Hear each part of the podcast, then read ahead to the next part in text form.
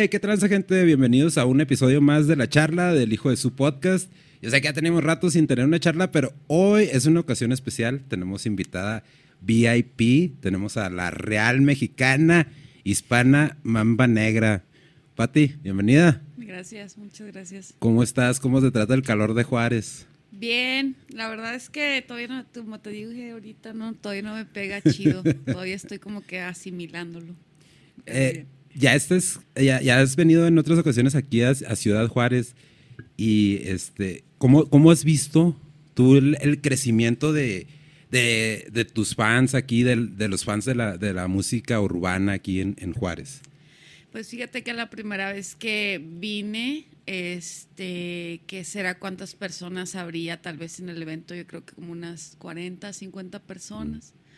Después volví a venir y ya había como 150, entonces creo que de, alguna manera ha ido creciendo, ¿no? Poco a poquito. Esperemos que esta vez pues eh, asista más gente y siempre como ahí en las redes sociales, siempre Ciudad Juárez, cuando vienes a Ciudad Juárez, ¿no? Obviamente nosotros esperamos que siempre que, que venimos para acá o cualquier ciudad llegue toda la gente que se manifiesta ahí en las redes, ¿verdad? Pero muchas veces no, no es así. Sabes que, bueno, al menos yo, yo lo que he notado, y porque pues yo soy otra generación, ¿no? Yo soy, yo soy una generación antes que tú, pero sí crecí con, ya con esa, con esa, con ese gusto por el, por la, por el rap, por el hip hop, por todo este, por este género urbano. Y yo me he fijado en estos últimos años como que ha tenido un, renacimiento aquí en México bien cabrón.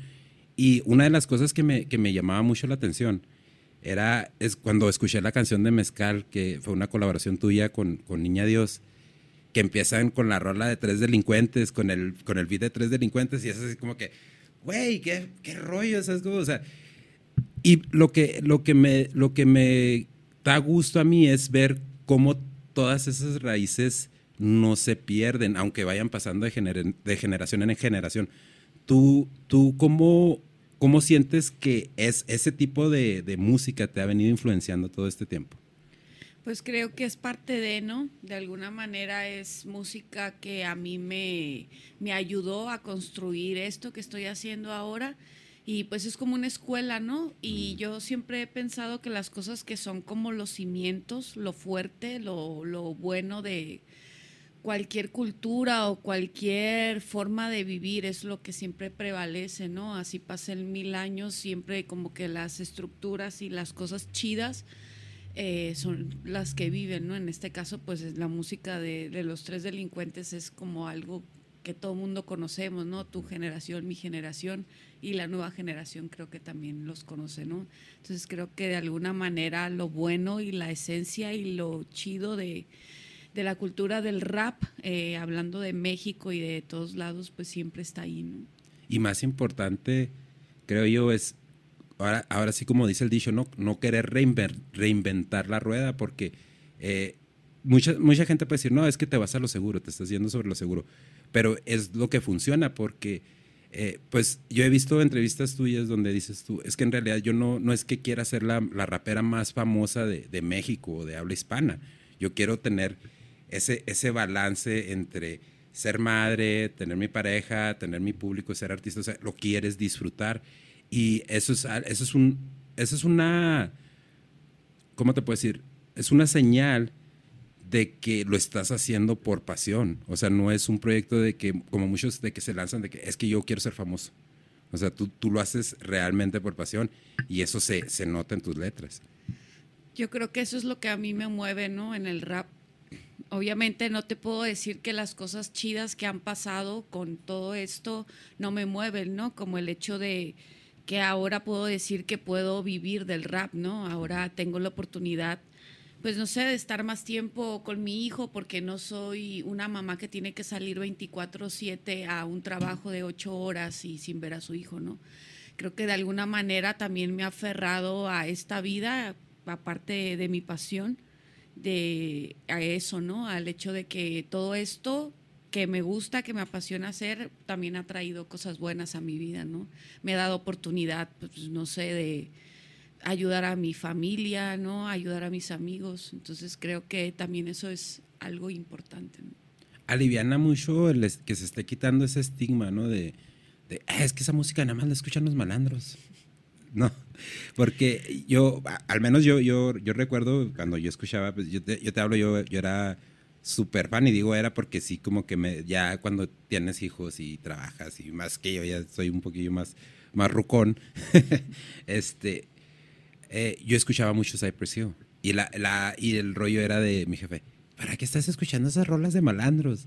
Y ahora es como por decir con, con mi chavo, con, con, el Chávez, que anda en Red Bull, que, o sea, que anda pegándole al freestyle y anda haciendo su música también con los chavos de My Hood, Charo para los chavos de My Hood.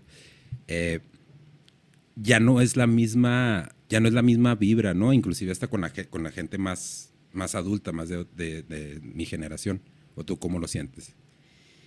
Yo creo que pues pensamos diferente, ¿no? Como yo también lo veo en la nueva generación de raperos que vienen y digo, no manches, estos morros están bien adelantados o están bien locos, ¿no? Porque pues la, entre, yo creo que entre van pasando las generaciones, pues nos vamos haciendo más locochones o hay cosas que no nos importan, ¿no? Y creo que eso lo veo, ¿no? En las nuevas generaciones también del rap y de alguna manera creo que la gente que hicimos anteriormente esto, o yo ya que llevo unos años haciendo esto, pues de alguna manera también hemos inspirado ¿no? a esas nuevas generaciones a, hacer lo suyo. Y sobre todo creo que lo más importante que, que, se ha hecho en el rap mexicano es demostrar que sí se puede, ¿no?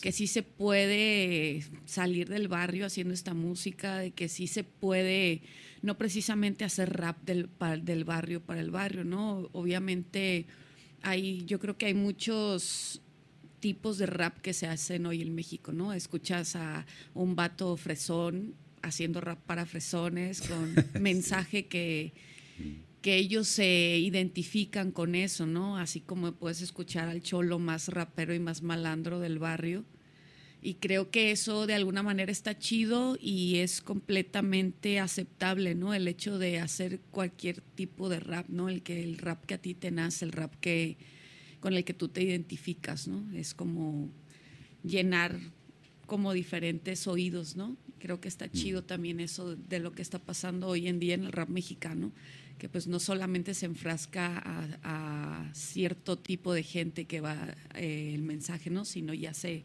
como que ya se expandió. Sí, sí, de hecho sí, porque mira, una vez platicábamos en uno de los directos y yo no sabía, yo no tenía ni la más mínima idea, la platicó aquí mi, mi chavo. Dice, la verdad, porque yo me acordaba que le gustaba Panda, le gustaba acá Slipknot, puro rock, porque yo sí he sido de esos que escucha rock y escucha rap, o sea, sí lo alterno. Entonces me dice, no, yo me acuerdo una vez, íbamos para El Paso, cruzamos el puente y saqué un CD de mi jefe de esos piratas y traía rolas de Aquid y de, y de Quinto Sol y de, Control Machete, del Cartel de Santa. Y yo así como que, ah, cara, este, ¿esto qué onda?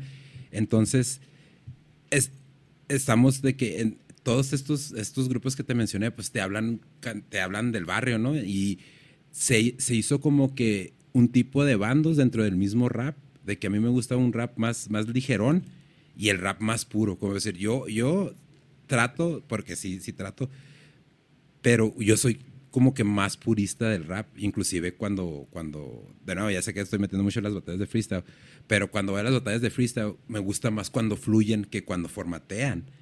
Entonces, de cierta manera, pues eso hasta te limita, ¿no? De escuchar a otras personas que tienen otro, otro tipo de música que también está chingona, ¿no? Sí, creo que ya depende de cada quien, ¿no? Yo siempre he pensado que está chingón como tener esa apertura a, escuchar, de hecho, cualquier tipo de música. ¿no? Yo realmente solamente cuando me subo al carro pongo rap. Yo en mi casa no escucho rap, o sea, no pongo rap en el estéreo ni en la computadora. Yo escucho otras cosas, a veces solo escucho música, beats, eh, soul, así, ¿no? Cualquier cosa realmente, pero porque creo que es una forma de alimentarte también, ¿no? El hecho de no, no enfrascarte en un solo género, creo que es importante. El rock también me gusta mucho, entonces no puedo como que solamente escuchar algo así. Hay veces que me dicen, no manches, estás escuchando eso y yo sí me gusta. y es algo que no creerías que es. Porque muchas veces, a veces la gente piensa que yo soy una rapera como muy real, ¿no? Dicen, ¿no? Que, ¿qué es el rap real, ¿no? Al final de cuentas. Entonces, ahí caes también en eso, ¿no? En que, no sé, a mí sí me gusta, obviamente, hablar de lo que siento, de las cosas que veo. Para mí eso es el rap real, ¿no? Y muchas veces para el escucha es otra cosa diferente. Y aparte que te ayuda con tu proceso creativo, ¿no? Escuchar de varias cosas, ah, esto puede alimentar, puede alimentar mi música. Que eso es lo que, que eso es lo que, como a lo mejor nosotros como fans, que no estamos ahí, eh, yo tengo, te digo, tengo la fortuna de, pues, de conocer al Cico, de conocer a varios artistas aquí locales urbanos, y entonces como que entiendo un poquito más, ¿no? De, de, de que estos chavos, pues, yo a veces el Samir entra, es mi hijo el, Samir, entra y entra cantando rolas de acá corridos tumbados, y yo güey, ¿esa madre qué? Y me dice, es que jefe, tiene que escuchar de todo, tiene que escuchar de todo. Y ahora, ahora sí ya lo entiendo, así como que, ah, güey, pues no, sí es cierto, porque si de repente sale un corrido tumbado que ya cuando menos piensas, ah, cara, está chida esta rola, ¿sabes? Entonces, eh, aparte de, de, todo esto que ya, porque ya llevas un camino ya, pues ya recorrido, ¿no? Ya llevas alrededor de, de 13 años en, en, esto de la música, ¿no? Más o menos entre 10 y 13 años más o menos. Yo creo que más. Este, yo empecé a, escribir mis primeras canciones cuando tenía 13, 14 años. A los 15, 16 grabé mi primera canción. Ahorita tengo ya 34, entonces ya, es un rato. Ya es un rato. ¿Y cómo, cómo es que sentiste, sentiste tú la, la transición de, de ser un artista independiente y ahora ya estar con, con una disquera como Universal? La verdad es que no lo he sentido mucho. Como ha sido trabajo constante y hasta ahora no he tenido, no sé, a veces creo que se piensa que el hecho de firmar con una disquera significa que tú ya no vas a ser el mismo de antes, ¿no? Que la disquera te va a decir qué hacer y te va a tratar como un titerito, ¿no? Y que te va a decir qué, qué tienes que hacer. Y la verdad es que no ha sido así. Eh, ha sido mucho trabajo que realmente no he sentido mucho ese cambio, ¿no? De que, ah, ya sacaste un disco, vas a sacar otro. Realmente el proceso creativo y las cosas que hemos hecho han sido, solo lo que ha aumentado ha sido el trabajo. Y como de alguna manera tomármelo más en serio, porque hace, ¿qué te gusta? Ocho, nueve años, para mí es obviamente siempre ha sido algo muy importante para mí porque el rap es mi válvula de escape, ¿no? Es como mi manera de comunicarme con los demás y sacar, ¿no? Lo mío. Pero así como quien dice profesionalmente y ya decir, güey, ya estoy viviendo de esto, ya tengo, pues realmente sí fue desde que firmé con Universal que dije, madres, ya esto ya no es de que, ah, esta semana no voy a hacer nada, no, no me voy a levantar a escribir, pues que al cabo que tiene ya no, ya no, ya no fue así, ¿no? Ya fue ya algo de tomar ya más responsabilidad, tomar de alguna manera más en serio lo que estaba haciendo. Entonces, de cierta manera sí es más el estigma que se maneja por fuera, ¿no? Porque todavía muchos chavos desde que, no, pues es que si firmas con una disquera es como venderle tu alma al diablo y todo ese rollo. Y quizás a lo mejor antes se podría no interpretar así, pero se puede decir, bueno, pues en teoría, ¿no? Estás ahí, tienes que estar macheteándole y tienes que estar con los directivos. Entonces, hasta cierto punto, pues está bien porque ya te tocó como que ese cambio de mentalidad de las disqueras, ¿no? Sí, y aparte yo creo que, bueno, lo que he escuchado de compañeros que han firmado anteriormente, o sea, ya hace años, ha cambiado mucho las cosas con las disqueras, ¿cómo se llaman? Transnacionales se dice, que las que son muy grandes como Universal. Eh, ellos ya han cambiado también mucho su manera de trabajar, y también pues con los raperos mexicanos que ya son varios que hemos sido firmados por ellos, pues también ya no se trabajó igual que antes. ¿no? Sí. Sí, es que como todo, ¿no? Va evolucionando y también, pues me imagino que las disqueras no están como que sentadas en sus laureles viendo a chavos que ya están empezando a hacer su música y decir, no, pues no le va a pegar cuando ya hay varios artistas que están demostrando, sabes que no te necesito, tienes, o sea, o evolucionas o yo me voy por mi lado y eso lo ha facilitado las redes sociales también, ¿no? A ti cómo te, bueno, obviamente pues tú te manejas mucho en redes sociales, pero tú tienes esa válvula, ¿no? De, bueno, ese, esa medida, puedes decir, pre redes sociales y ahora ya cómo se manejan las redes sociales. Yo creo que eh, a mí me empezó a funcionar desde hace muchos años el MySpace, no sé si te acuerdas sí, del MySpace. Sí, el MySpace. Eh, desde ese tiempo a mí me empezó a funcionar porque yo me acuerdo que en ese entonces empecé a conectar con mucha banda, con mucha gente, que con raperos de aquí, con raperos de allá. Y recuerdo yo que podías poner en el MySpace un, era una cosita así que le dabas play y ahí ponías tus rolas. Sí, sí. No sé si te acuerdas. Entonces, eso a mí me ayudó bastante a que la gente me conociera. Y desde antes, desde antes pues la gente escuchara hispana. A lo mejor no me conocían eh, físicamente porque pues no había eventos y no existía todo esto que existe ahorita, ¿no? Todo lo que ya se viene haciendo como un no sé, como una empresa, como algo que da dinero, ¿no? Que es el rap. En ese entonces no existía, pero desde ahí yo empecé a darme cuenta que la gente eh, ya nos empezaba a escuchar y a conocer por las redes, desde MySpace, después vino YouTube, que también fue algo muy chingón para, para la gente independiente. Y pues yo mucho tiempo realmente estuve independiente eh, eh, en ese tiempo. Entonces, yo creo que a mucha gente fue, fue algo caído del cielo las redes, ¿no? El, YouTube, el Facebook, el Instagram. Creo que hoy en día se me hace chistoso porque fíjate que he visto que a gente quejarse, ¿no? De que, ay, no, porque hacen famoso a gente pendeja, ¿no? ¿no? Pero a mí se me hace chido, a mí se me hace muy chido eso porque yo me acuerdo que antes en la televisión, pues ya sabes, había como los estándares estos que si tienes que salir en la tele, pues tienes que estar guapito o guapita y tienes que tener esto o a lo mejor eres vas a ser familiar de alguien acomodado, ¿no? Y hoy en día ya no es así, o sea, hoy en día el vato de allá de tu barrio es famoso por el TikTok. y a mí eso se me hace bien chido, ¿no? Porque de alguna manera creo que las redes sociales nos abrieron las puertas a las personas normales, ¿no? De, de, conocer ese mundo, ¿no? De conocer del mundo que la gente te conozca, que la gente te lleve a sus eventos, ¿no? Creo que a mí eso se me hace muy chingón y creo que musicalmente fue lo mejor que me pudo haber pasado, ¿no? Las redes. Sí, sin duda. Y, es como dices, ¿no? Mucha, muchas veces, eh, porque yo también lo he hecho.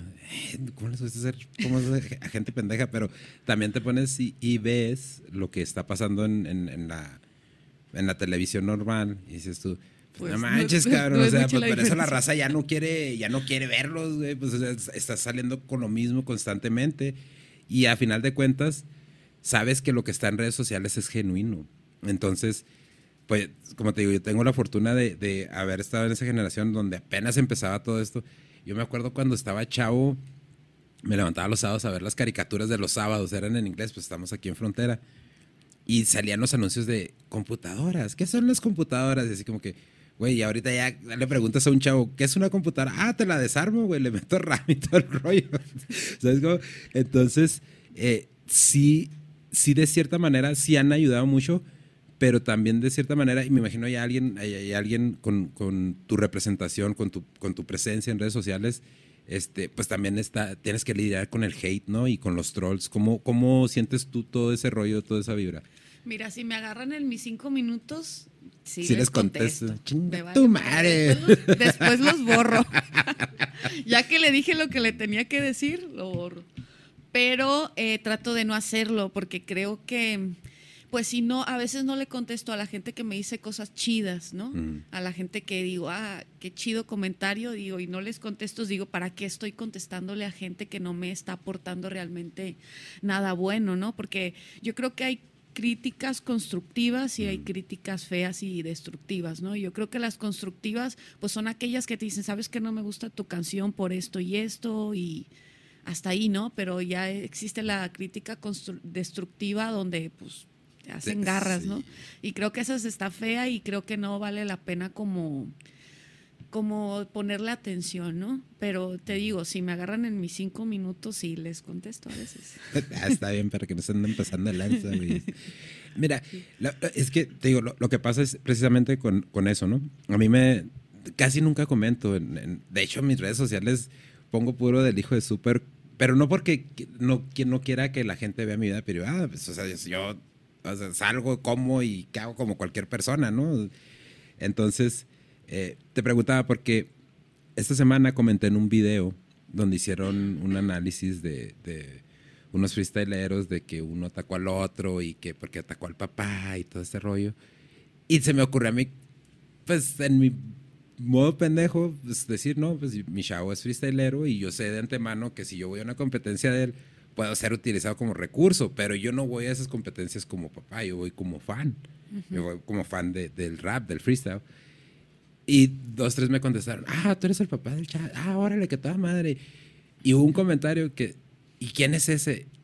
Y me quedé así como que, porque como en realidad, o sea, no, no lidia, la, la verdad, no, lide, no lidiamos aquí en el canal con mucho hate, la verdad. Eh, sí pensé, sí, sí estuve en esos cinco minutos de, dije, este güey, estás en un canal de freestyle, ¿sabes? Sí sabes quién es mi chavo, güey. Si, si eres fan del freestyle, del rap, sabes quién es mi chavo. ¿Y quién es ese? Y le iba a contestar, dije, güey, ¿qué, eh, ¿qué, te va a beneficiar que le contestes? Pero todos está cabrón, ¿no? Detenerse en ese, en ese aspecto, porque hay veces que sí te calan, así como que, güey, no mames. Eh, y, y, aparte de eso, de, de, lo de las redes sociales, el, obviamente pues la pregunta obligada, ¿no? La que, la que todo el mundo hace, pues está Niña Dios, está Just Bones, estás tú, se está viendo una escena bien cabrona pues, de, de, de raperas en, en, México. ¿Cómo, ¿Cómo sientes tú que ha crecido esa escena por ese lado? De, de ahora con, obviamente pues están los movimientos feministas, igualdad, todo este rollo. ¿Tú sientes que ha crecido más o sientes que, como por decir, tu base de fans, eh, las mujeres son las que te pueden atacar más más directamente, más cruelmente? ¿O, cómo ves tú todo, todo, este movimiento? La verdad es que, bueno, de cuando yo empecé a hacer esto, realmente hoy en día ha crecido bastante la escena del rap eh, de México y con las mujeres, ¿no? Eh, a mí, a mi gusto, a mi forma de ver las cosas, me gustaría que fuera más, ¿no? Porque creo que hay mucho talento y creo que hay muchas morras que la gente no conoce y que son bien talentosas la verdad, en México, raperas, y yo digo, chale, porque no conocen a, esta morra, ¿no? Pero también, pues, yo creo que el rap y eh, todo en general, la música es un proceso, ¿no? Y hay veces que a lo mejor conoces a un rapero, una rapera súper chingona que dices tiene que conocerla a todo el mundo, y esa persona a lo mejor no tiene la intención, ¿no? De que de que la conozcan, ¿no? Simplemente pues quiere seguir haciendo lo suyo, ¿no? Que es muy aceptable también. Y creo que de alguna manera eso pasa con las mujeres. Creo que es una cuestión, no sé si social, no sé si sea una cuestión del chip que ya traemos, eh, porque yo también me sentía así en algún momento, ¿no? Así como cómoda de, bueno, pues ya hice, estoy haciendo esto, Simón, y pues ya, ¿no? O sea, y creo que eh, eso está en las mujeres. y creo que nos debemos de poner más las pilas en cuestión de trabajar, ¿no? De hacer lo nuestro, de hacer música, de hacer videos, de hacer lo que tengamos que hacer. Pero como te digo, pues hay veces que hay gente que no, que no quiere eso, ¿no? Que, simplemente quiere seguir haciendo rap para sus compas y ya. Y creo que eso pasa, ¿no? En, en cuanto al rap en México con las mujeres. Eh, según yo, ¿no? Es lo que, lo que yo he visto. Pero de cuando yo empecé a hacer rap, ahora pues hay muchísimas más mujeres que antes. Y en ese entonces había menos, ¿no? Así como los referentes que yo tengo del rap eh, de mujeres, pues era Niña Dios, que en ese entonces yo recuerdo que la veía así como, wow, no mames, esta morra está tocando en, en foros para Nike, está haciendo cosas y no había otra mujer en México que estuviera haciendo eso en ese momento. Estoy hablando de hace 15 años. Sí. Entonces, creo que es eso, ¿no? Creo que nos falta como nosotras mismas empujarnos, porque al final de cuentas creo que si uno no lo hace, nadie va a venir a hacerlo por ti, ¿sabes? esa es una realidad.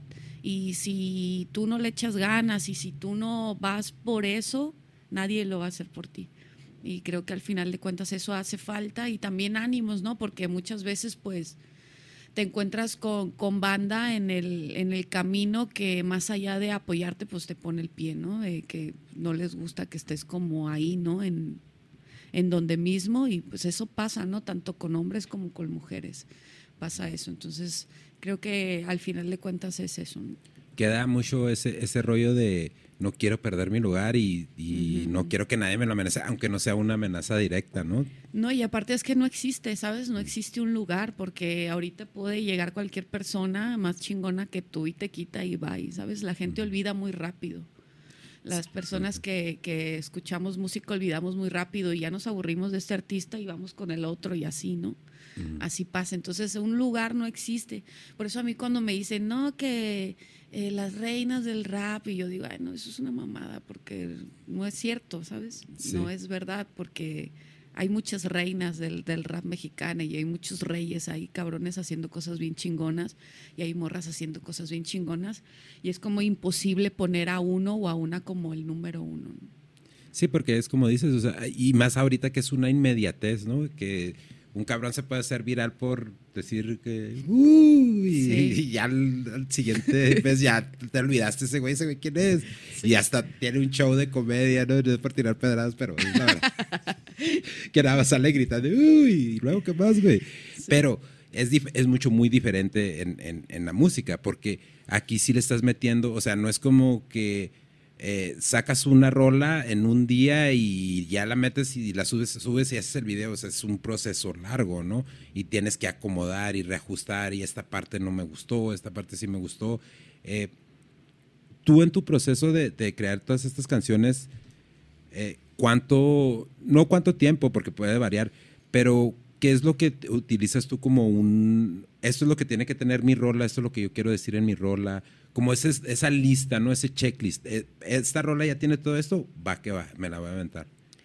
Eh, yo pienso que no tengo un proceso creativo así como quien dice, siempre hago esto, pero siempre me ha gustado meter como el sentimiento a mis canciones, ¿no? Decir, a lo mejor no toda la canción te va a dar un mensaje, ¿no? Pero va a tener algo escondidito ahí que te, te va a te va a aprender algo, ¿no? A lo mejor no a ti, pero tal vez a otra persona, ¿no? O a lo mejor esa persona está, está pasando eso o acaba de ver eso y, y le prende algo, ¿no? Siempre me ha gustado poner como sentimiento en mis canciones. Y algo que musicalmente me gusta mucho a mí es el ruido duro, lo que es el, el boom bap y sonidos fuertes, sonidos duros, sonidos de alguna manera que se escuchen como tristes también. Eh, me gusta mucho eso. No en todas las canciones lo hago porque la verdad es imposible. Y hoy en día pues sí hago canciones que de fiesta, que canciones que para que cotorrees, ¿no? Realmente no, no me centro en algo, pero eh, sí me gusta que todas mis canciones tengan sentimiento y algo de realidad, ¿no? Que te digan algo, no sé, cualquier cosa, pero que te hagan vibrar con algo. Y, y aparte, una de las cosas que yo he notado en tu música es que evoluciona, y es eso, yo lo digo ah, de una manera bien, o sea, porque a mí me gusta mucho tu estilo, ¿no? Me gusta mucho tu estilo de, rap. Evoluciona en visuales y evoluciona en vestidos, en todo este rollo, pero la esencia todo el tiempo se siente ahí, o sea, la escuchas y, ah, es hispana, ah, es, la mamba, porque todo el tiempo como que ya se te conectó esto, ¿no? Es hispana, mamba negra, mucha gente dice, ah, es, es la mamba negra, ya no ni siquiera dicen hispana, ¿no? Sí. ¿Cómo, cómo, cómo te sientes tú que has evolucionado en ese aspecto de que dices tú, quiero mantener, quiero que reconozcan mis rolas, pero sí estoy haciendo toda esta evolución en visuales, en videos, en vestuarios? Pues creo que es parte de, ¿no? Y me siento orgullosa de alguna manera de yo saberlo y que también me lo hagan saber porque no sé, cuando haces tanto a veces algo o cuando haces a veces tanto canciones, eh, piensas que a lo mejor no lo estás haciendo bien, ¿no? O que a lo mejor ya estás cayendo en algo rutinario, en algo que se escucha igual que lo anterior que hiciste, ¿no? Es difícil. Realmente es como estar todo el tiempo compitiendo contigo mismo de ser mejor que el siguiente del disco anterior, ¿no? O que la canción anterior, ¿no? Entonces, Creo que es un proceso que se tiene que llevar y al final de cuentas creo que la música, el ser MC, el ser rapero, pues se trata de eso, ¿no? De, conservar tu esencia. Y yo creo que eso se nota sobre todo en, los, en las personas que hacemos como te digo, rap de cora, ¿no? Para mí el rap siempre ha sido mi válvula de escape, no, no, no encuentro otra manera de describir lo que el rap es para mí porque ha sido eso, ¿no? Mi, válvula de escape y he tenido la fortuna, la suerte o la bendición, como, como se quiera ver, de que la gente se identifique, ¿no? Con lo que estoy diciendo, porque al final de cuentas, pues es eso, ¿no? Es sentimiento, es decirle a los demás, mira, yo también estoy como tú, ¿no? A mí también me pasa lo mismo que a ti. Sí, y eso, está, eso te digo, está muy chingón porque como decir, yo, yo cuando, yo soy, mi, mi, mi oficio es ser trailero, ¿no? Soy trailero.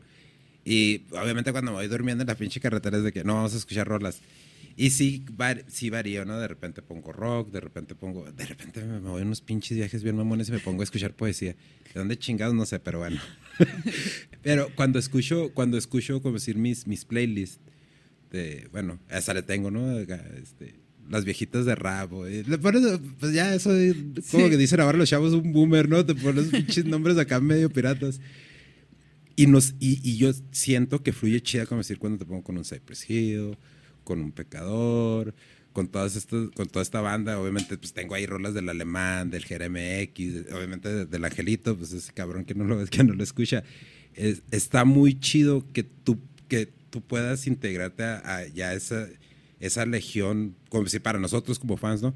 Esa legión de raperos que dices tú, ah, cabrón, estos güeyes son súper estrellas, pero la mamba no les pide ni madre. Estos cabrones, ¿cómo te sientes tú al respecto? Pues chido, la verdad es que pues yo crecí con ellos también de alguna manera, ¿no? Pues estábamos bien morrillos cuando empezamos a hacer esto, los conocí y como quien dice somos de la camada, ¿no? Toda esa bolita.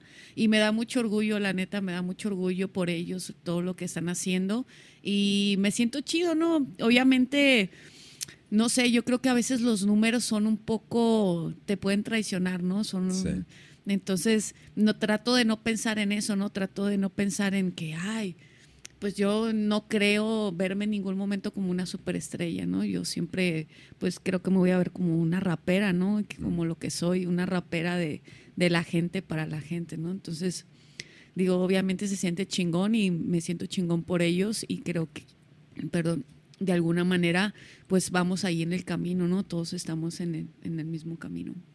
Sí, y, ya, pues obviamente, como dices tú, ¿no? Has tenido, son de la misma camada, has tenido colaboraciones con el, con el Jera, con el Alemán. Ahorita estás en eh, un proyecto nuevo con, con el Danny Flow, ¿no? Ajá, acabamos de grabar su, es una rola de él en la que yo participé, este, para unos sencillos que, que estoy grabando también y ahí va a salir uno con el Danny. De, de, todos estos, de todas estas personas, incluyendo eh, eh Just Bones y, Niña Dios, con todas estas personas que has colaborado, de, y no por, obviamente no es por ser competencia, ¿verdad? Ni nada, ni por comparar, pero tú, ¿cuál, ¿cuál de ellos ha sido una cosa que tú dices, ah, cabrón, eso no lo sabía yo, se lo aprendí a este cabrón y ahora lo aplico yo? ¿A quién podría ser?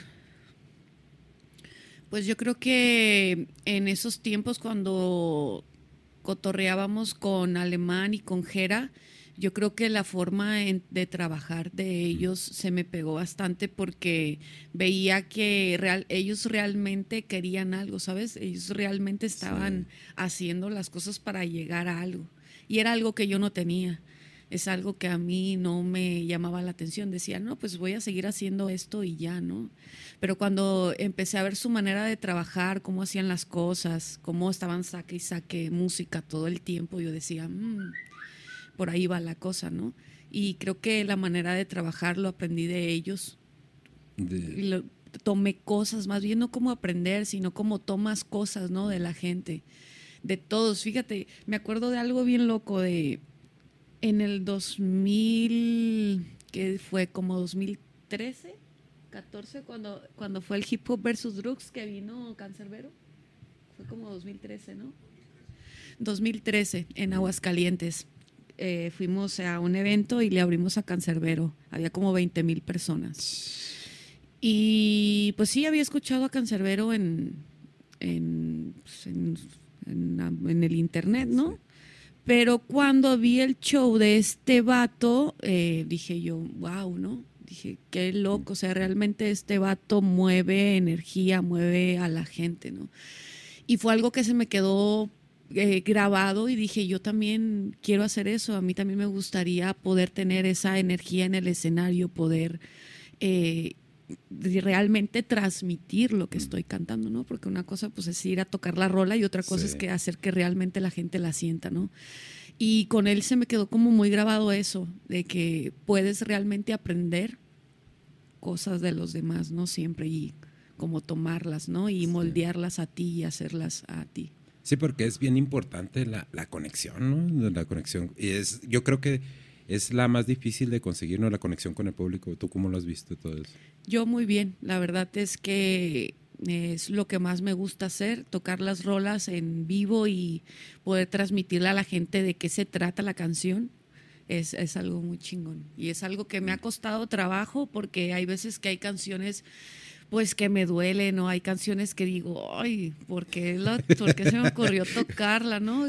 Que me causan un sentimiento en mí, ¿no? Entonces, al momento de tocarla en vivo, pues se, se, da, ¿no? Esa conexión entre la gente y yo. Y es algo muy chingón. Yo creo que es lo que más me gusta de todo esto, lo que más, más me gusta es poder conectar con la gente.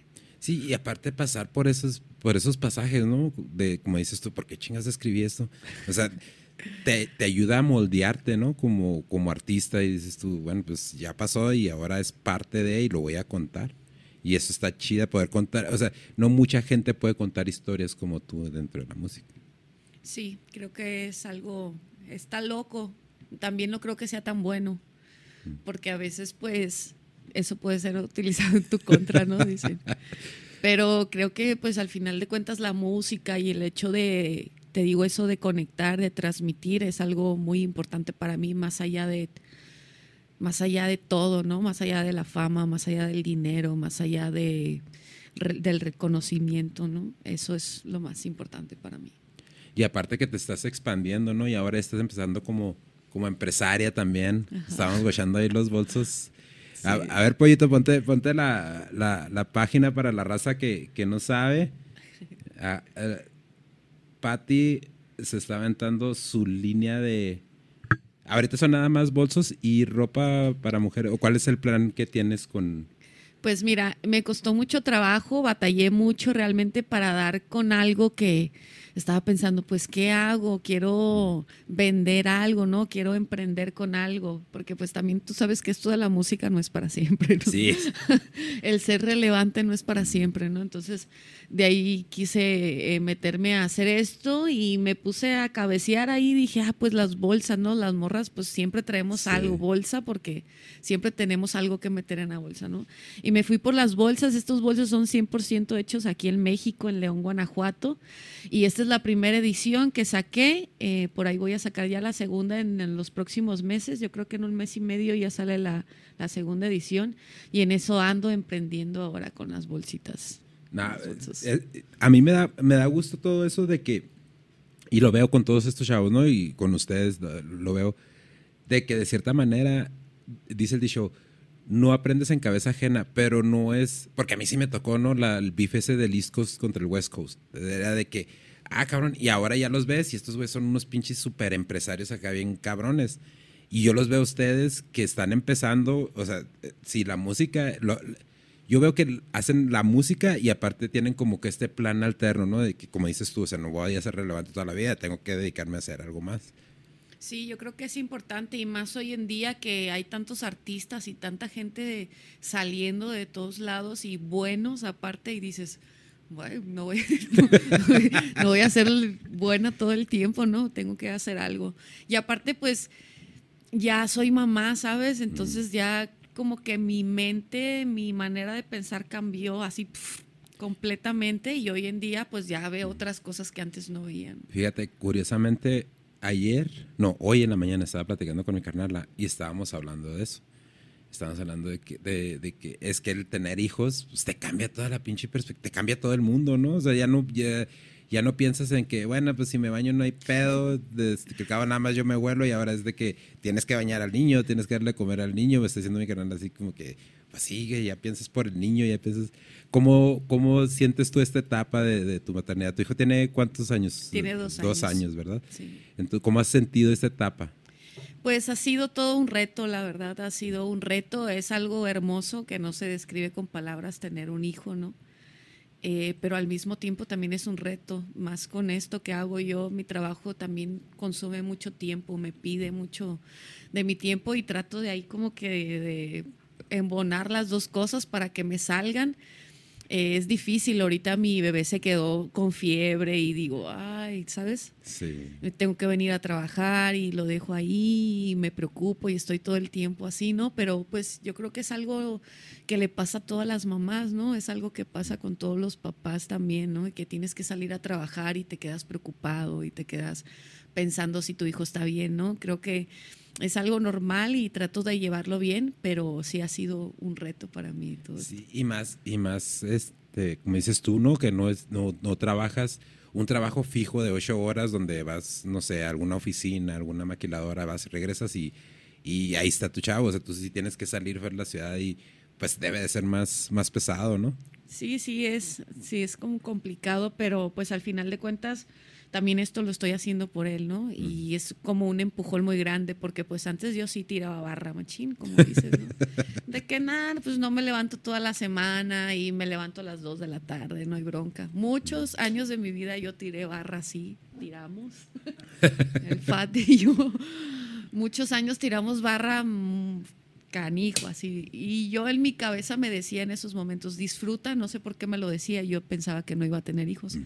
pero sí me repetía como disfruta estos momentos en los que puedes dormir, disfruta estos momentos en los que andas cotorreando, en los que te puedes quedar en, las ciudades a donde vas a tocar dos, tres días y no hay bronca porque se te va a acabar en algún momento. Eh, sí, no. Eh, eh, eventualmente va a regresar, te lo digo por, por experiencia. Yo tengo cuatro chavos y, y la más chica es 15, tiene 15 años. Entonces ya ahorita ya mi esposa y yo así como que disfrutamos de un poquito más de libertad porque vamos para Juárez o vamos con tu abuelita o vamos para allá. no, aquí los espero. Pero sí, o sea, ese rato, ese rato de, de, lo que están de niños y más ahorita, ¿no? Que tiene dos años, que es cuando te... Y más como madre, porque yo, yo me pongo a pensar a veces eh, de mis chavos, ¿no? Como cuando decir, mis, mis chavos estaban chiquillos, dos, tres años, yo me la pasaba jalando y se me perdió todo esto y ahora lo veo con nietos, porque ya, soy abuelo, lo veo con mis nietos y me perdí todo este pinche pedo para andarle jale, pues a esta cabrón, ¿no? sí, pues es que es, es parte de, y pues ni modo que no trabaje uno. No, y aparte, eh, aparte está bien porque, mira, yo siento que tu parte está bien porque ya como quiera, ya no es de que uno no sabe, ¿no? Como decir, antes uno no sabía en qué jalaban los papás. O sea, nada sabía que se iban a jalar. Tu chavo ya va a tener la ventaja de que, ah, cabrón, guacha, mi jefa está acá rapeando, qué rollo. No, no le entra la espinita de que ande rapeando ni nada así. Fíjate que sí. Traté de evitarlo, no sé por qué, pero siempre que me preguntan si, que si quiero que mi hijo sea rapero, yo digo que no, y es que no, no me gustaría. ¿Por qué? Porque sé que es difícil, ¿no? No es fácil, eh, te topas con muchas cosas, hay muchas cosas que no son buenas, ¿no? Y hoy que soy mamá, pues mientras fui hija, desmadre, ¿no? Pero ahorita que soy mamá ya digo, no, ¿sabes? Te pones ya como preocupado y exigente de alguna manera, ¿no? Pero sí lo trae, sí lo trae mi morrito. Sí lo traen los genes. O sea, nosotros, nuestra vida normal lo hacemos y no es como que se lo enseñemos, no se lo hemos enseñado de decirle repite esto o haz esto, pero pues él automáticamente lo hace porque es algo que ve, ¿no?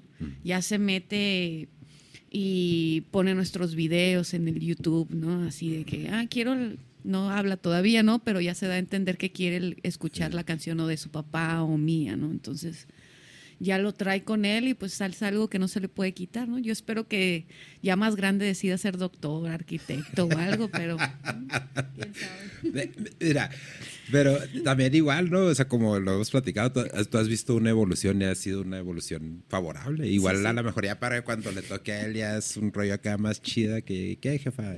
Vámonos. Es más, méteme en tu rol, amigo. Ya más famoso y todo. ¿Quién sabe? Pero pues ya la vida dirá, ¿no? ¿Qué, qué quiere ser? Bueno, pues Pati, de nuevo pollo, pon, pon la, lo, de, lo de Amapola, por favor, para, para la raza que esté interesada, Pati. Eh, ¿cómo, ¿Cómo pueden obtener estos bolsos? Eh, por ahí estoy poniendo publicaciones en mi página y también en el Instagram y en el Instagram de Amapola Maya, eh, un número de teléfono que ahí se les toma su pedido. La verdad es 100% confiable este, se va su producto más el envío, les tarda de tres a siete días en llegar a cualquier parte de México. A Estados Unidos también tenemos envíos. Y la gente que, que te siga, ¿no? Hispana Mamba Negra en Facebook. Ajá. En En Instagram, estoy Instagram. como ma- Mambastic, arroba Mambastic con K. Y en el famoso TikTok como Hispana Mamba Negra. A ver, pues pollo, ¿dónde quedó el...? Ah, ya lo cerró el pinche pollo. No, No, ahí te- está, ahí está, en el segundo. En el ah, no. sí, ese es el Instagram. Es que el, el TikTok para que... ya, no te, te digo, te sigo en todas las redes, menos en TikTok, no pensé que, tendría- que tenías TikTok, pero... Sí, pues es que es lo de hoy, ¿no? El TikTok. El pinche TikTok pegó y pegó con tu... Te quedas así, ah, cabrón, qué rollo. Hay que estar actualizados también ahí porque está cabrón. Tienes, pues. Hola, buenas. Chaval, ¿qué tal? Ah, cabrón, ¿qué estás viendo, pollo? El pollo anda. Es que andamos es- estrenando productor porque el, el pollo ya, ya, pues, ya tiene rato aquí en el equipo, pero nada, mira. Ese video de, de Real Mexicana me, me ¿Sí te encantó. gustó? Sí, sí, sí, sí, lo guaché y dije, ay, güey, qué rollo. Ese lo grabamos con la bandita de Coacalco, allá en el Estado de México. Sí. Con la gente de Coacalco. No, no, sí está muy chingón. Te digo, pues se ve, se ve la evolución y se ve todo el trabajo que, que están haciendo. Y la mera neta, a mí me da un chingo de gusto poder tener eh, eh, la calidad de artistas así como tú, ya poderlos tener aquí en. México, que sean de nosotros, que los podamos, pero los podamos tener aquí en, Sí. en vivo. ya no soñar, ¿no? Como antes de, bueno, pues es el Tupac, es el Sí. Pues, no, ya no. Sí, hoy en día ya tenemos nuestros artistas mexicanos. Sí. A mí me da mucho orgullo, la neta, por Ah. toda la banda que está haciendo cosas muy chidas. Sí, sí, a mí, a mí también te digo, a mí también porque pues era lo, una de las cosas que platicábamos aquí en el podcast, que ya hay muchos, muchos chavos que ya pueden decir, bueno, pues yo crecí con, con rap, yo crecí con hip hop, entonces ya es una generación diferente y pues, hispana, qué bueno que viniste, Eh, gracias. me da mucho gusto que hayas aceptado la invitación y ya sabes, aquí tienes tu casa. Eh, hoy te presentas en el, en el Chango Las Torres. Ya, este va a salir el, el martes, pero va, esperemos que, que se, se- Bueno, no esperemos, ya sé, vas a tumbar el cantón, cabrón. Y este, pues, oh, primeramente nos guachamos en la, en la próxima que vengas. Claro que sí, con mucho gusto. Y ya sabes, Raza, hijo de su podcast en YouTube, en Spotify. Las charlas son en Spotify. El jueves nos vemos en directo. No vas a venir en Samir, entonces vamos a agarrar cotorreo con los TikToks aquí con el pollo y el Lupillo, el Duende, Alvarado. Y aquí está el DJ Fat. Mandamos un saludo al DJ Fat, al Zico. Y ahí nos echamos. Chido.